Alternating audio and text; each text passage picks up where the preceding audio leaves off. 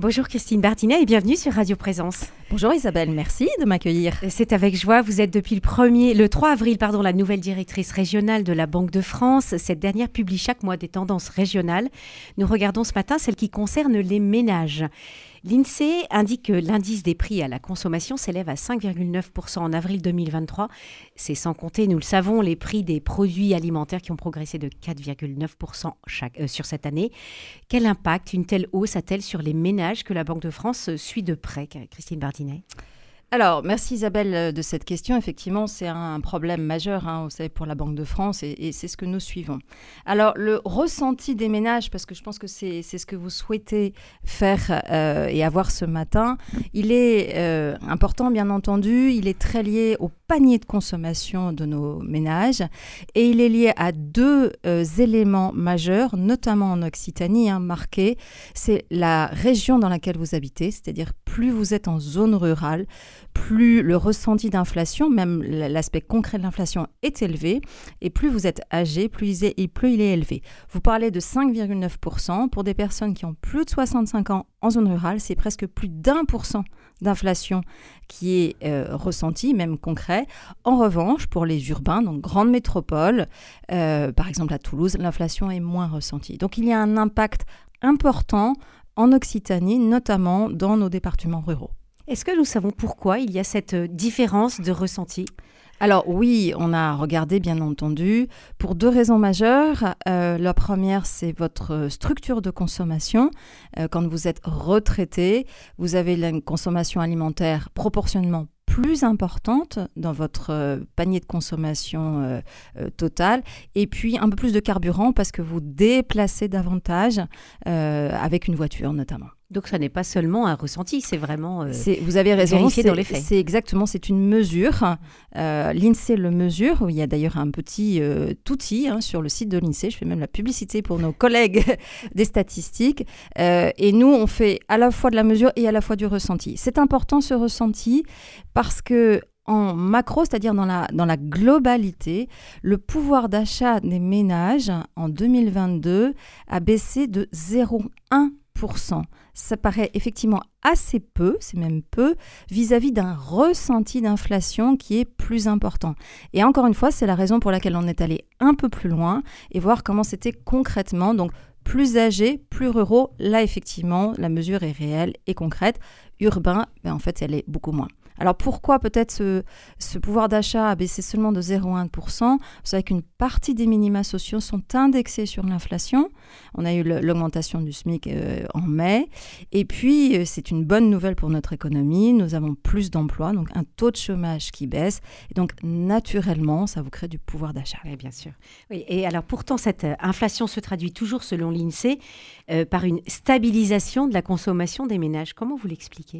Alors, vous avez raison, il y a une stabilisation dans la consommation. C'est-à-dire qu'en quantité, on consomme toujours et plutôt pas mal, mais en qualité, notamment sur l'alimentaire, on consomme un peu différemment. C'est-à-dire qu'on a malgré tout une tendance vers la moindre qualité. Euh, je prends pour exemple le bio qui marche un peu moins dans notre région ou même le label rouge. Donc vous avez en quantité toujours autant de consommation, mais de moindre qualité sur l'alimentaire. En revanche, si vous regardez nos routes, le week-end, euh, nous avons encore des ménages qui prennent plaisir et qui consomment plaisir. Vous avez vu le nombre de, de, de, flux, euh, de pendant les vacances ou, ou, de hmm. bouchons. Donc ça veut dire qu'il y a une structure de consommation qui est un peu moins en qualité, mais on s'octroie quand même une consommation plaisir. Et c'est la, la, conséquence, et on en est ravi, d'une résilience de l'économie. Même si la croissance en 2023 sera moins importante qu'en 2022, les acquis de croissance positifs sont là. De mois en mois, dans l'enquête euh, mensuelle de conjoncture que nous menons, il y a une résilience de l'économie en Occitanie, d'ailleurs plus forte qu'en nationale. Alors justement, nous allons parler de cette bonne nouvelle, une résilience de l'économie. Et c'est vrai que le, dernier baromètre mensuel de la Banque de France Occitanie indique un niveau équivalent du nombre de dépôts de dossiers de surendettement. Donc euh, c'est certainement un constat ajusté selon les différents départements, puisque vous, vous faites une étude globale pour l'Occitanie et puis après une, étude particulière propre à chaque département. Euh, Est-ce que vous pouvez nous expliquer un petit peu les différences qu'il y a justement entre les départements de Midi-Pyrénées? Alors, euh, c'est vrai que le mois d'avril a connu une stabilisation des, dossiers de, de, surendettement globalement sur toute la région. On n'a peu de différence malgré tout. Euh, on a quelques départements en baisse, mais vraiment très minimes, hein, notamment l'Ariège. Euh, typiquement, il y a moins 2, moins 3 dossiers. Donc on n'a pas beaucoup de grandes différences sur le mois d'avril. Euh, c'est vrai qu'il y a eu Pâques, donc il y a eu des congés. On peut avoir quelques départements de l'arc méditerranéen notamment un tout petit peu plus touchés, donc qui voient moins de baisse. Et puis la région de Toulouse et, et l'Ouest qui est un tout petit peu plus euh, privilégié pour le moment. Alors, il faut être très prudent, hein, puisqu'en avril, on voit, y compris en national, une stabilisation des dépôts de dossiers de surendettement. On va naturellement le suivre mois par mois. Euh, c'est bien sûr une bonne nouvelle. On est encore largement en dessous de 2019, donc là, on s'en réjouit. Mais voir si cette stabilisation se maintient ou pas sur les années, euh, sur les mois prochains. 2019, c'est l'année de référence euh, avant Covid, c'est exactement, pour ça? Hmm. Exactement. Vous verrez hein, dans toutes nos études conjoncturelles, économiques, 2019 est l'année de référence euh, pré-Covid. Dans, les, ménages qui déposent un dossier de surendettement, quel est un petit peu le, profil? Pour quels besoins alors, la structure des dossiers déposés de surendettement, elle, il concerne majoritairement des femmes.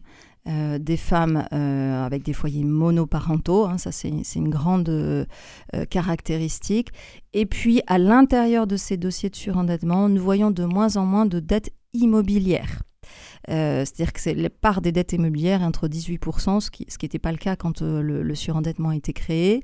Ce qu'on voit beaucoup, ce sont des charges courantes. Donc les charges courantes sont des charges de loyer, d'électricité, d'eau. Euh, donc ça veut dire des, ménages relativement fragiles et qui n'ont pas toujours de capacité de remboursement.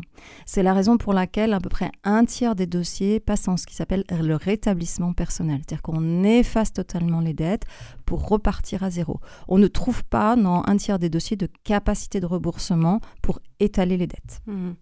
Euh, est-ce que ces, ménages et ces, femmes monoparentales font partie de cette classe moyenne euh, que le, président euh, de la République veut, veut aider en, faisant bénéficier de, de 2 milliards d'euros de baisse d'impôts?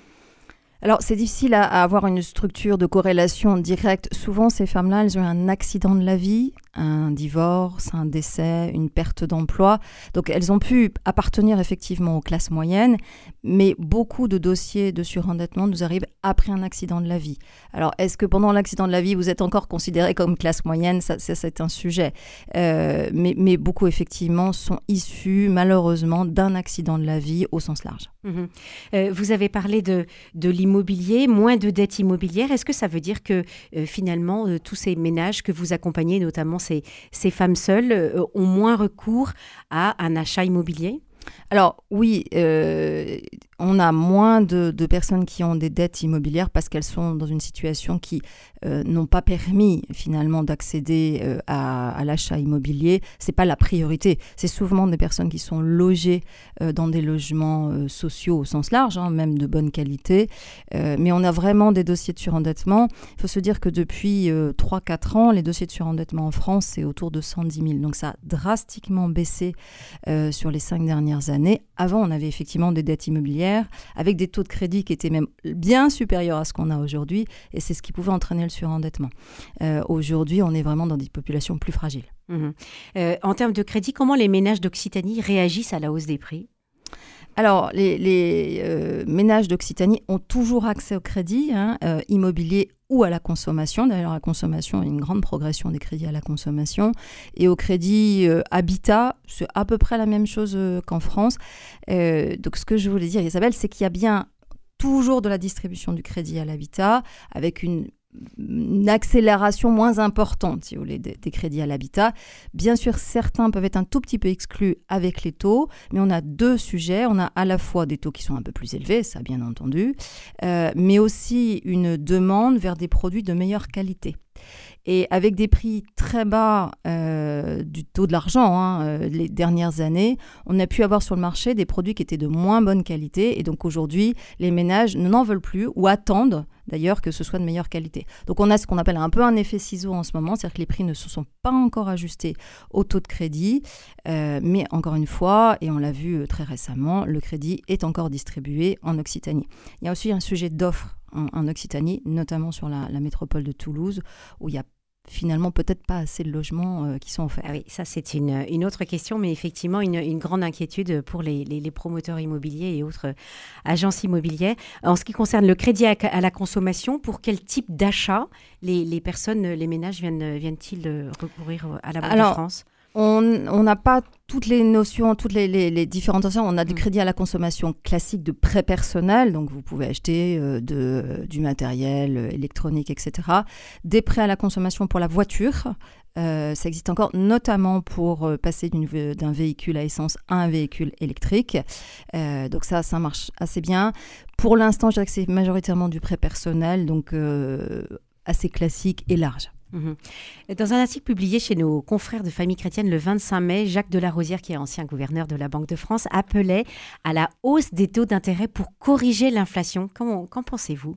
Alors, c'est effectivement bien le, rôle d'une banque centrale et, c'est ce que nous faisons. Alors, ça paraît peut-être pas toujours évident. Pourquoi on augmente les taux d'intérêt pour baisser l'inflation?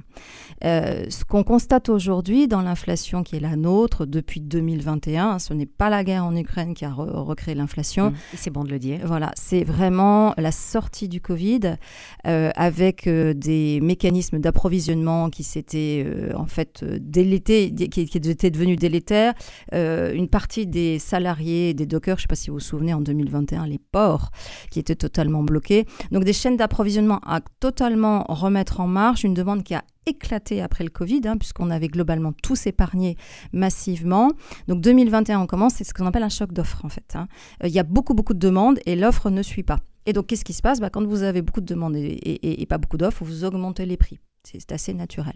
Alors pourquoi il faut euh, augmenter les taux d'intérêt? Bah, Typiquement pour baisser cette offre, c'est-à-dire qu'en en fait on va augmenter le coût de l'argent pour qu'il y en ait un tout petit peu moins disponible euh, pour réduire un petit peu euh, la demande et augmenter l'offre pour qu'elle s'adapte et revenir à des taux d'intérêt et une inflation qui soit plus raisonnable. Donc nous, notre objectif, c'est d'atteindre 2%. Pourquoi 2% Parce que 2%, c'est le taux neutre en économie qui permet un développement raisonné de la croissance et de l'inflation. Et ça, on, l'estime vers de fin 2024.